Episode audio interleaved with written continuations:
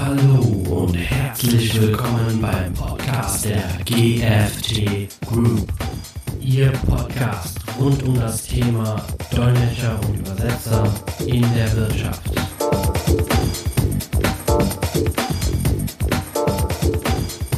Herzlich willkommen beim Podcast Dolmetscher und Übersetzer in der Wirtschaft. Mein Name ist Prasanna Sabaratnam und wir möchten uns heute mit einem sehr interessanten Thema beschäftigen. Und zwar geht es heute um die Vorbereitung. Warum ist das so wichtig? Was steckt dahinter? Was muss man alles dabei beachten? Das werden wir heute erfahren und zwar von unserem Gast Ilkim Östad. Herzlich willkommen, Ilkim Östad. Hallo, Dankeschön. Herzlichen Dank, dass Sie sich zugeschaltet haben, Herr Östert. Wir freuen uns, dass Sie heute dabei sind und uns heute über das Thema Vorbereitung aufklären werden. Das ist ein sehr wichtiges Thema. Es steckt sehr viel Aufwand hinter äh, diesem Thema und ähm, viele Kunden bzw. Veranstalter, die Dolmetscher buchen, wundern sich auch über die Tageshonorare der Dolmetscher und ähm, wir hoffen, dass wir durch dieses Thema, beziehungsweise durch die Aufklärung von diesem Thema auch ein bisschen mh, hm, erklären können, beziehungsweise auch aufzeigen können, warum und woher diese Kosten entstehen und auch der Aufwand herkommt. Und dass ähm, Kunden beziehungsweise Veranstalter, die Dolmetscher-Einsätze planen, auch verstehen können, was alles so dahinter steckt und ähm, auch die Preisgestaltung danach viel besser verstehen können und auch Einsicht haben. Und da würde ich Ihnen auch gerne das Wort übergeben. Sie können ja auch ein bisschen über sich erzählen. Wie lange sind Sie jetzt schon Dolmetscher und in welchen Bereichen sind Sie denn als Dolmetscher tätig? Ja, vielen Dank für die, für die netten Worte der Begrüßung, Herr Sabaratnam. Nochmal Hallo auch an die Zuhörer. Ich freue mich auch über dieses Thema zu sprechen, weil das ist eine, wir sprechen über eine Sache, die hinter den Kulissen passiert und mhm. deswegen äh, man meistens nicht daran denkt, was der Dolmetscher an Arbeit hat, die gar nicht gesehen wird. Okay. Äh, Finde ich auch schön, dass Sie das Thema ansprechen, weil das ist zum Beispiel wie mit einem beispielsweise Seiltänzer im Zirkus. Man sieht, dass er das ganz toll macht und es mhm. sieht so leicht aus, dass man denkt, das müsste doch eigentlich jeder können. Mhm. Aber man weiß gar nicht, wie viele Stunden und Jahre seines Lebens hinter Übung stecken. Mhm, und deswegen freue ich mich auch über dieses Thema zu sprechen. Ich möchte mich schon gerne vorstellen, wie Sie auch gesagt mhm. haben. Also mein Name ist Ilkim Östert. Äh, das haben Sie auch gut ausgesprochen, da danke ich Ihnen dafür. Gerade in Deutschland, durch das Z in meinem Namen, hatte ich schon ganz unterschiedliche Aussprachen meines Namens gehört. ja, das kann ich mir vorstellen. Genau. Äh, wie mein Name verrät, äh, bin ich in der Türkei geboren, beziehungsweise mhm. Türkischen Eltern geboren.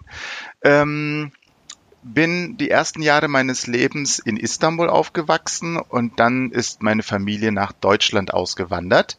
Mhm. Dadurch ist eigentlich dann Deutsch meine Muttersprache geworden und zwar, weil ich hier zur Schule gegangen bin und eigentlich alle Fachgebiete und Themengebiete auf Deutsch gelernt habe, ob das jetzt mathematische Sachen sind, Physik, Chemie, Geschichte, mhm.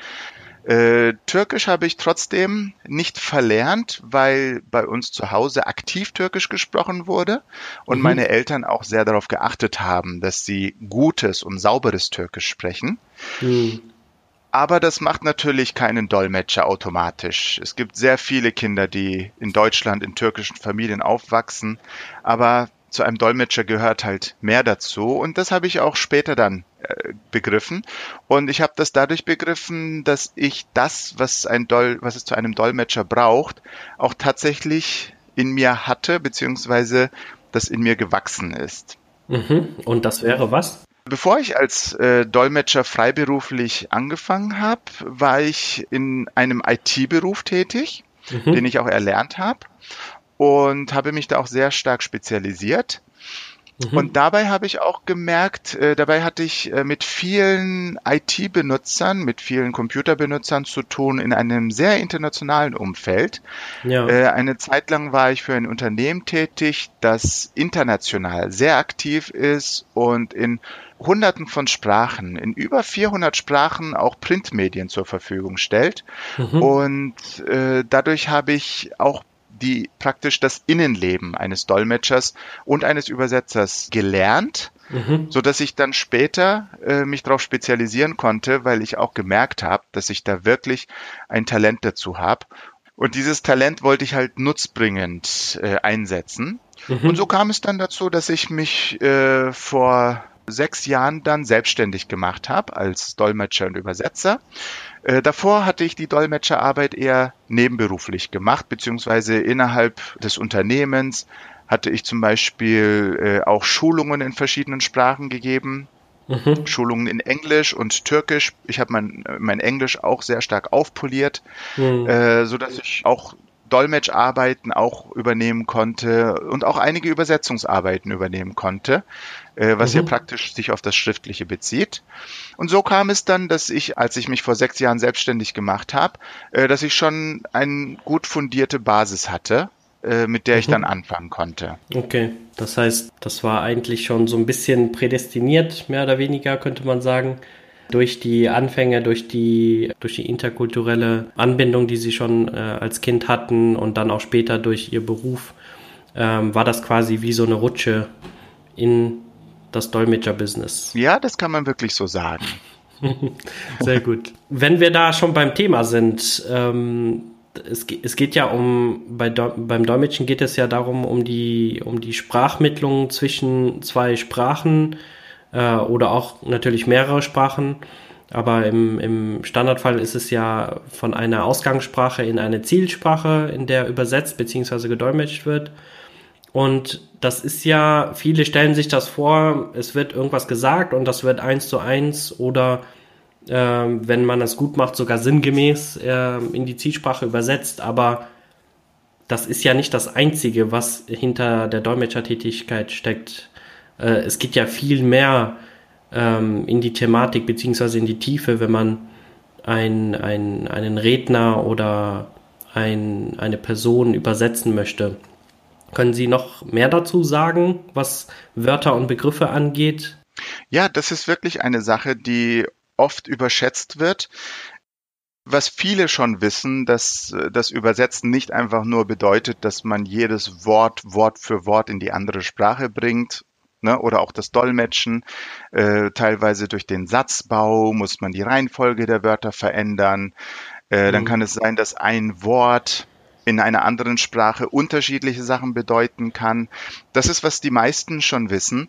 Aber was oft, womit man erst konfrontiert wird, wenn man wirklich Situationen hat, in denen man dolmetscht, dass eben man das mit den Begrifflichkeiten, die man dolmetscht, auch nicht so ganz einfach in eine Formel packen kann. Also da gibt mhm. es nicht einen einfachen Nenner, über den man jemanden sagen kann, guck, du musst darauf achten, dann kannst du auch gut dolmetschen.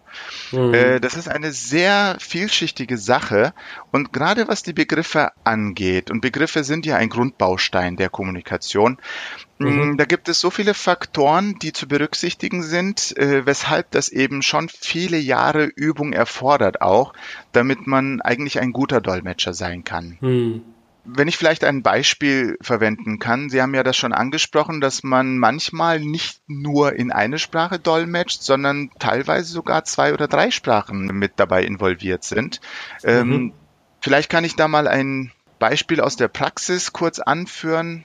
Ja, man gerne. dolmetscht vielleicht eine Verhandlung zwischen zwei Firmen. Vielleicht ist es ein Hersteller in Deutschland, ein Produkthersteller, sagen wir mal ein Maschinenhersteller und er will seine Maschine an eine türkische Firma verkaufen.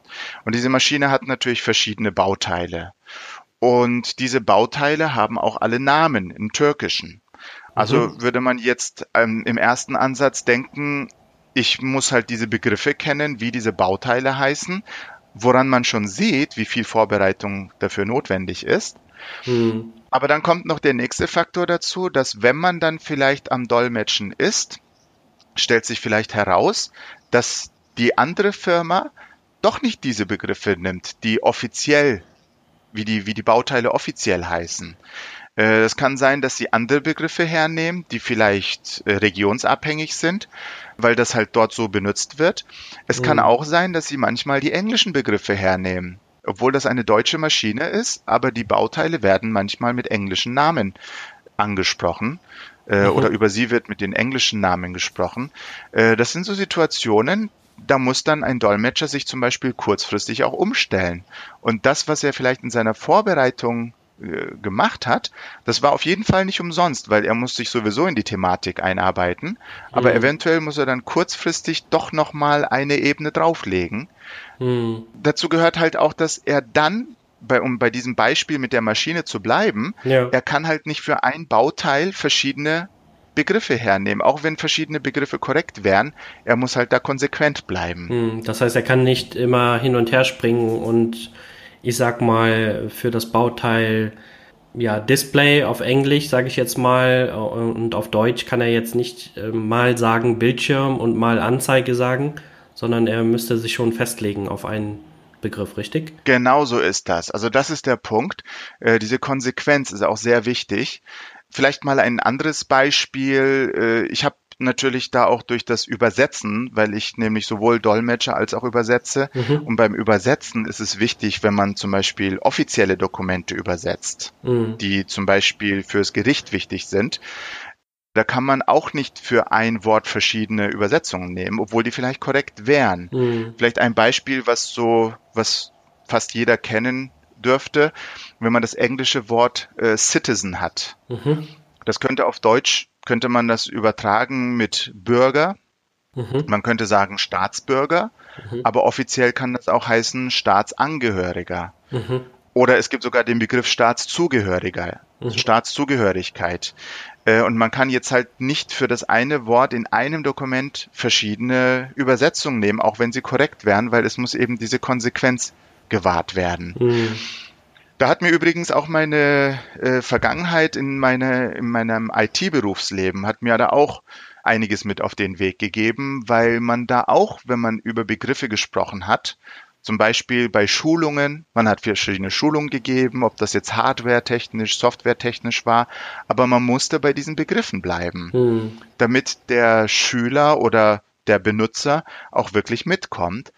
Und äh, das kennen wir auch aus dem normalen Sprachgebrauch. Wenn wir mit jemandem über einen Freund sprechen zum Beispiel, kann es sein, dass unser Gegenüber unter dem Begriff Freund etwas ganz anderes versteht. Ne? Manche verstehen unter Freund das, was man so als Facebook-Freund kennt. Hm. Also jeder, mit dem ich in Kontakt bin, ist eventuell mein Freund. Hm. Aber für manche ist ein Freund jemand ganz Besonderes, von dem er in seinem ganzen Leben vielleicht nur drei, vier, fünf richtig enge Freunde hat. Hm. Äh, und deswegen muss man manchmal schon vorab klären, was ein Begriff genau bedeutet für den Sender und für den Empfänger. Mhm.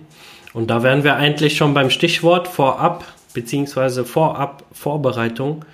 Das ähm, heißt ja nicht nur, wie bei den meisten Fällen, dass äh, die Dolmetscher für ihren Einsatz Dokumente zur Verfügung gestellt bekommen und sich darauf vorbereiten, sondern auch die direkte Vorbereitung vor Ort mit dem Referenten oder Redner oder auch mit dem Kunden, um gerade solche Themen auch zu besprechen und auch ja anzugehen, bevor man die tatsächliche ähm, Veranstaltung dann dolmetscht, richtig? Richtig, ganz genau. Äh, da kommt ja schon ins Spiel, dass es ganz verschiedene Situationen gibt, in denen man dolmetscht. Mhm. Verschiedene Themengebiete erfordern unterschiedliche Herangehensweisen. Mhm. Die Art zu dolmetschen ist sehr stark von der Situation abhängig. Beispielsweise manchmal um es mal ganz einfach zu formulieren, manchmal dolmetscht man einfach einen Dialog zwischen zwei Parteien. Mhm. Also Partei A sagt etwas, das sagt man in der Sprache von B und dann sagt Partei B etwas und das muss man in der Sprache von Partei A sagen. Mhm. Äh, aber dann gibt es andere Situationen, in denen es einen Redner gibt und der wird vielleicht sogar in verschiedene Sprachen gleichzeitig gedolmetscht, mhm. wie vielleicht bei einer großen Konferenz und dann spielt der Dolmetscher eine ganz andere Rolle. Äh, und dann kann das jeweils immer konsekutiv oder simultan sein. Vielleicht können wir später noch mal ein bisschen über diese verschiedenen Situationen und Themengebiete uns unterhalten. Mhm, ja, gerne. Aber äh, jetzt können wir mal kurz darauf eingehen, eben warum das so wichtig ist, in diesen verschiedenen Situationen auch vorher schon mit dem Kunden direkt im Dialog zu sein. Mhm. Wie Sie gesagt haben, nicht nur etwas schriftlich zu bekommen, worüber man dann eventuell sogar brütet mhm. und eigentlich äh, dann vielleicht sogar am Ziel dann vorbeischießt. Hm. Also es ist wirklich sehr, ein, äh, sehr von Vorteil, wenn man vorher mit dem Kunden, für den man dolmetscht, vielleicht ist es ein Redner bei einer Konferenz, hm. dessen Ansprache man dolmetschen soll, sich vorher wirklich hinzusetzen und mit ihm zu sprechen. Hm. Also es ist schon wichtig, sich mit dem Kunden vorher nochmal hinzusetzen. Hm. Äh, dabei kann man verschiedene Sachen absprechen. Zum Beispiel äh, die Sachen, die ich jetzt äh, vielleicht mal kurz erwähne. Es kann sein, dass sie, also nicht jede dieser Fragen treten bei jeder Situation auf. Mhm. Aber ich möchte mal nur kurz einige Sachen erwähnen, an die man eventuell gar nicht denken würde mhm. als äh, Kunde. Also ich möchte jetzt etwas gedolmetscht haben. Da gibt es vielleicht Sachen, an die ich nicht denke. Mhm. Zum Beispiel möchte ich vielleicht nicht, dass der Dolmetscher bestimmte Wörter erwähnt mhm. oder bestimmte Wörter benutzt weil sie vielleicht auf meiner Blacklist stehen. Okay. Also es gibt vielleicht Wörter, die sind in meiner Firma tabu mhm. oder es gibt vielleicht Redewendungen oder äh, Ausdrücke, die die sollen nicht erwähnt werden. Dann wäre das schon gut, das dem Dolmetscher auch gegenüber zu erwähnen. Genau. Weil das kann er ja sonst nicht wissen. Genau. Es können ja auch bestimmte Informationen sein, ne? Also nicht nur rein Wörter oder Begriffe, sondern auch Informationen, die dahinter stecken, die einfach nicht richtig. vermittelt werden sollen. Richtig, genau. richtig. Ne? Mhm. Also beispielsweise, äh, dass man jetzt, wenn man eine Verhandlung dolmetscht zwischen zwei Firmen, kann es ja sein, dass es eine Konkurrenzfirma gibt äh, und darüber möchte man halt nicht, dass gesprochen wird. Mhm. Also es, das wären so Situationen, es gibt viele Situationen, die einem meistens als Dolmetscher gar nicht einfallen können. Mhm. Und deswegen wäre das halt gut, wenn das der Auftraggeber dann mit einem kommuniziert. Mhm. Was für den Dolmetscher auch sehr wertvoll ist, dass er durch dieses Gespräch, das er vorher mit der Person hat, die er dolmetschen soll, dass er dadurch auch mit der Redetechnik etwas vertraut wird. Mhm. Also er kann sich dann darauf einstellen, ob die Person eher ruhig spricht oder zum Beispiel eher hektisch spricht mhm. oder sich öfter mal verhaspelt. Und natürlich, man will ja diese Person jetzt nicht verändern, mhm. aber als Dolmetscher möchte man sich darauf einstellen, damit man die Information auch so weitergeben kann. Mhm. Hat ja auch dann auch was mit der Zielsprache auch zu tun, ne? Wenn man einen Satz im Deutschen ähm, übersetzt haben möchte, beziehungsweise gedolmetscht haben möchte, dann ist es natürlich nicht von Vorteil, wenn der Redner, beziehungsweise Referent ähm, auf der Hälfte schon eine Pause einlegt, damit der Dolmetscher übersetzen kann, weil meistens geht's in, gerade in den orientalischen Sprachen ja, fängt es ja mit der zweiten Hälfte an, in der Zielsprache. Dann wäre das zum Beispiel nicht hilfreich, wenn äh, der Redner jeweils immer ähm, vor der zweiten Hälfte schon eine Pause einlegt. Also solche Sachen könnte man zum Beispiel auch äh, vorher absprechen. Ne? Richtig, das ist genauso, wie Sie sagen.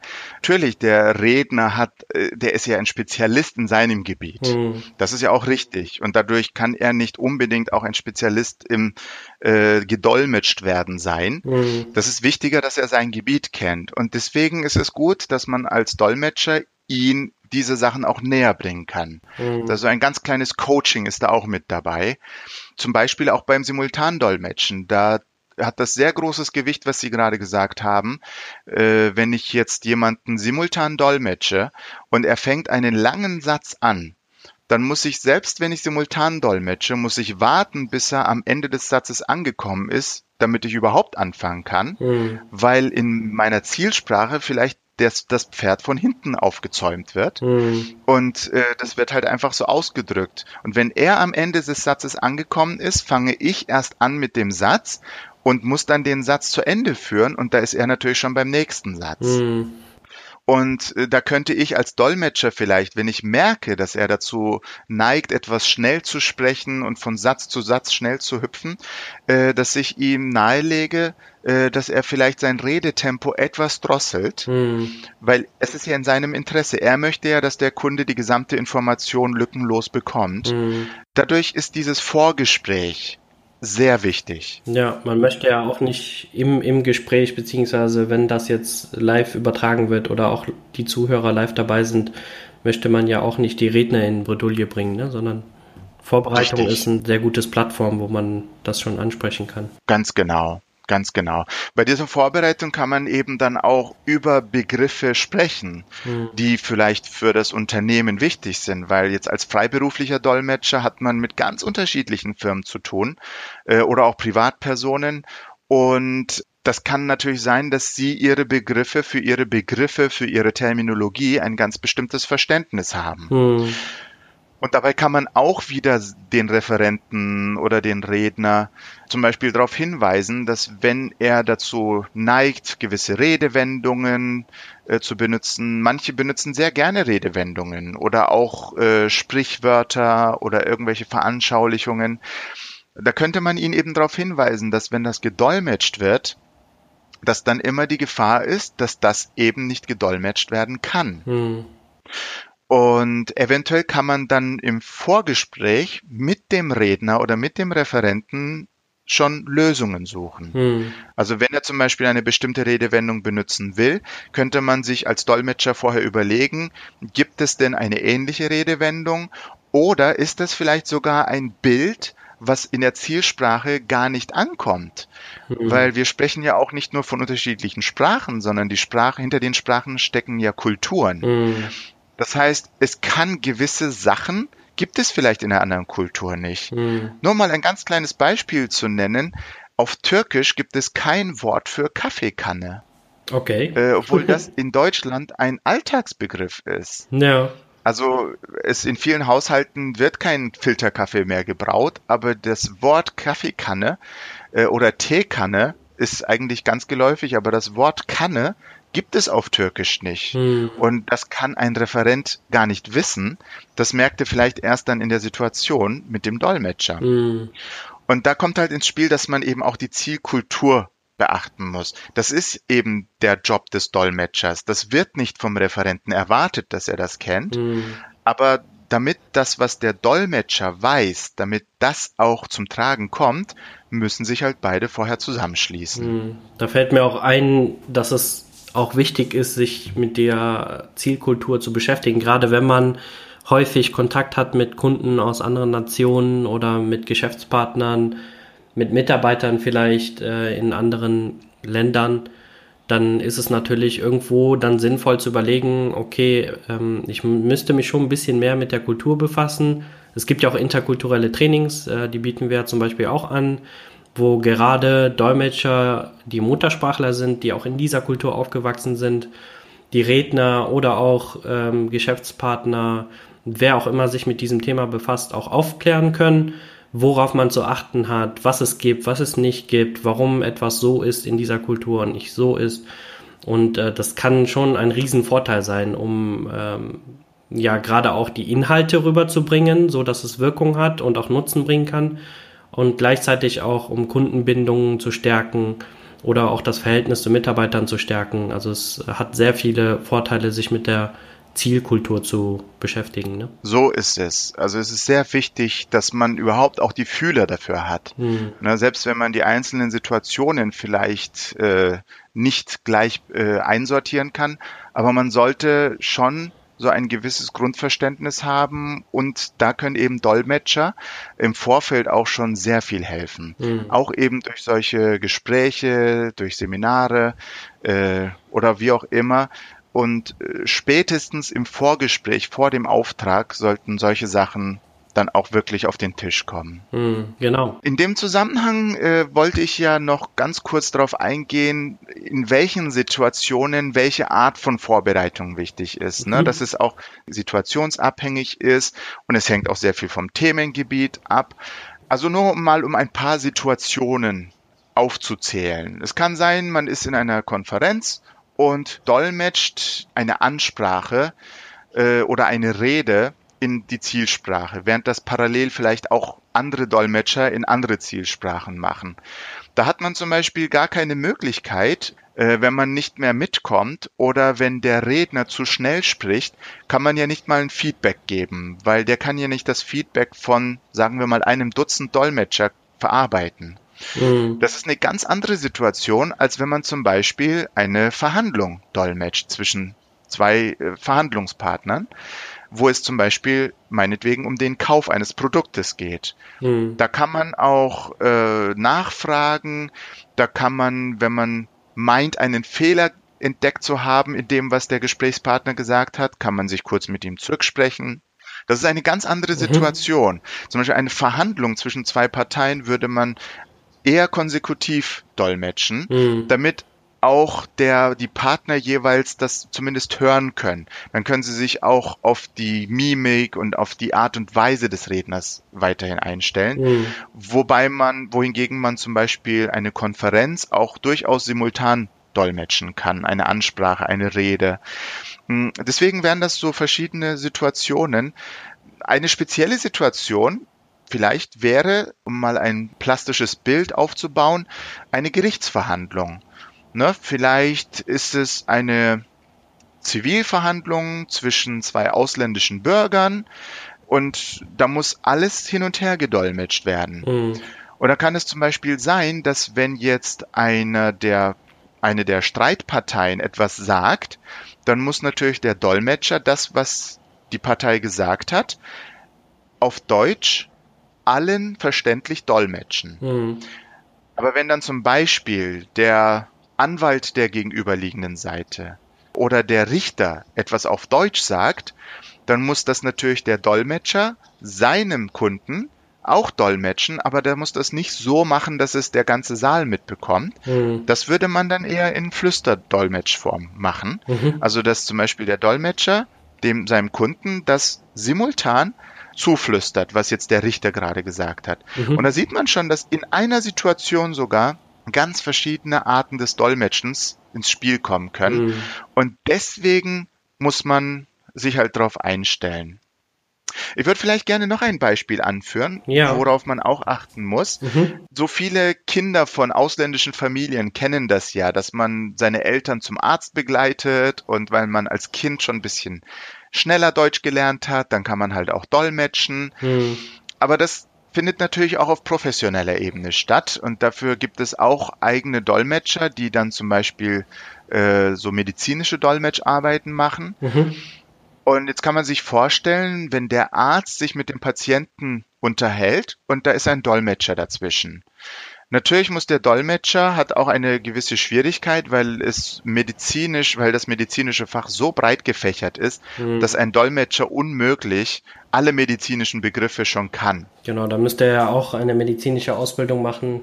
Richtig. Und selbst dann und selbst dann wäre er wahrscheinlich auf einen Fachbereich spezialisiert. Hm. Ne? Weil es auch, es gibt ja keinen Mediziner, der alle medizinischen Bereiche abdeckt. Hm. Und deswegen äh, muss der Dolmetscher, gibt natürlich sein Bestes, zwischen Arzt und Patient zu dolmetschen.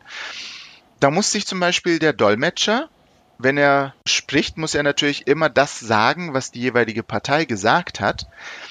Aber ich will jetzt mal ein Beispiel bringen. Jetzt hat der Arzt etwas gesagt, was der Dolmetscher aber nicht verstanden hat. Mhm. Jetzt nur ein Beispiel, äh, nur damit man versteht, was ich meine. Der Arzt hat jetzt die Diagnose gestellt, Sie haben Lungenentzündung. Mhm. Der Patient hat Lungenentzündung und der Arzt hat jetzt gesagt, Sie haben eine Lungenentzündung. Mhm. Jetzt beispielsweise der Dolmetscher weiß gar nicht, was eine Lungenentzündung ist mhm. oder hat das nicht verstanden dann kann der Dolmetscher nicht einfach sagen, Entschuldigung, das habe ich nicht verstanden. Mhm. Warum kann er das nicht sagen?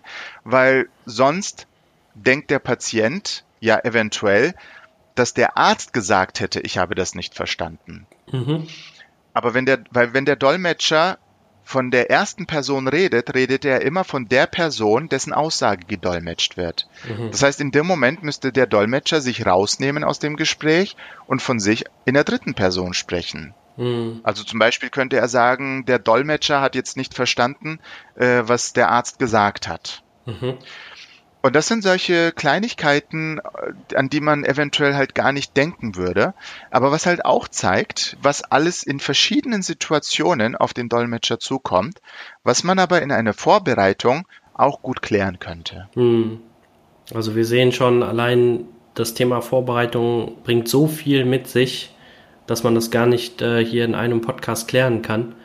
Äh, man könnte Episoden von Podcasts darüber aufnehmen, äh, wenn ich das so richtig verstanden habe und auch von dem, was wir auch bisher über dieses Thema recherchiert und auch mitbekommen haben in Einsätzen, ist das ein Riesenspektrum und bietet auch dementsprechend viel, viel Möglichkeiten, um einen Dolmetschereinsatz wirklich ähm, erfolgreich zu gestalten. Das stimmt. Äh, das ist ja auch der Grund, warum Dolmetscher so viel Zeit einsetzen in die Vorbereitung, hm. was eben oft, äh, wenn man den Wert der Dolmetscharbeit sich betrachtet als Außenstehender, dessen man sich eben gar nicht bewusst ist. Hm. Ne, man sieht immer nur den Preis, den man bezahlt, aber manchmal erkennt man gar nicht den Wert, der dahinter steckt. Und diese Vorbereitungsarbeit, die gehört sehr stark dazu.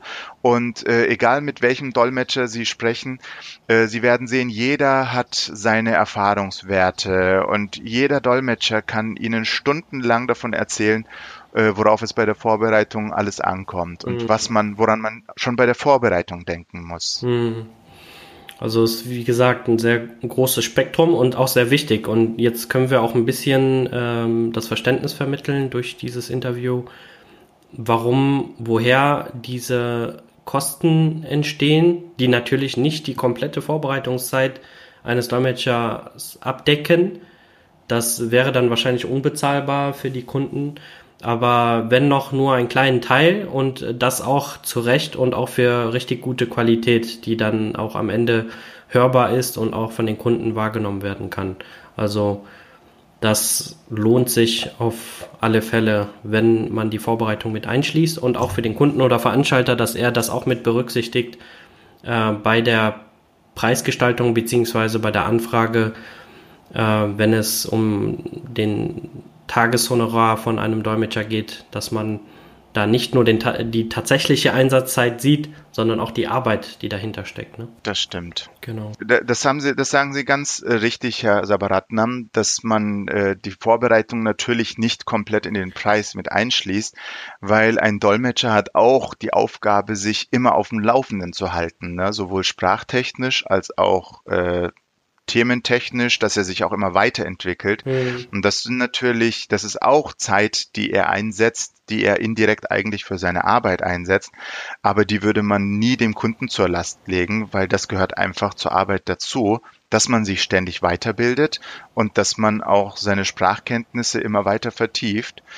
Aber Vorbereitungen, die man halt für eine bestimmte für einen bestimmten Auftrag macht, deswegen bin ich auch froh, dass wir dieses Interview machen konnten jetzt, mhm. dass dieses Bewusstsein vielleicht auch ein bisschen geschärft ist, äh, dass eben die Vorbereitungsarbeit nicht nur die Anfahrt und die Rückfahrt ist, sondern auch sehr viel konkrete Vorbereitung Arbeit stattfinden muss. Hm, das stimmt, ja. Und das war sicherlich sehr hilfreich dafür. Vielen Dank. Ich danke auch. Wir hatten ja zuletzt über, darüber gesprochen, dass der Dolmetscher quasi darauf achten muss, in welcher Rolle er steckt, wenn er zwischen zwei Parteien übersetzt, dass er von sich in der dritten Person redet, äh, wenn er Informationen von sich vermitteln will und nicht das Übersetzte oder das Gesagte dolmetschen möchte. Da war noch ein anderes Thema, was Sie uns gesagt haben, was auch damit zusammenhängt, was aber sehr interessant wird für Kunden und Veranstalter, die irgendwann denken, okay, Übersetzungskosten sind natürlich schon nicht ohne. Wir könnten doch einfach einen Mitarbeiter einstellen, der sehr gut bei uns Englisch spricht oder Deutsch oder was auch immer für eine Sprache spricht, die von Nutzen sein kann. Wir lassen ihn einfach übersetzen bzw. dolmetschen. Was sagen Sie dazu?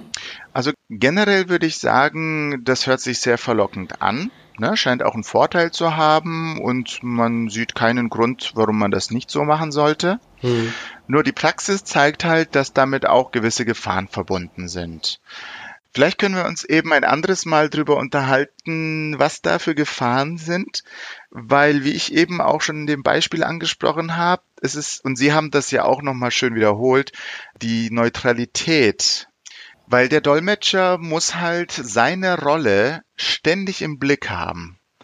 Er muss auch in jeder Situation einschätzen können, was jetzt genau seine Aufgabe ist darf sich eben nicht irgendwie verleiten lassen, in seiner Neutralität auf die eine oder auf die andere Seite zu neigen.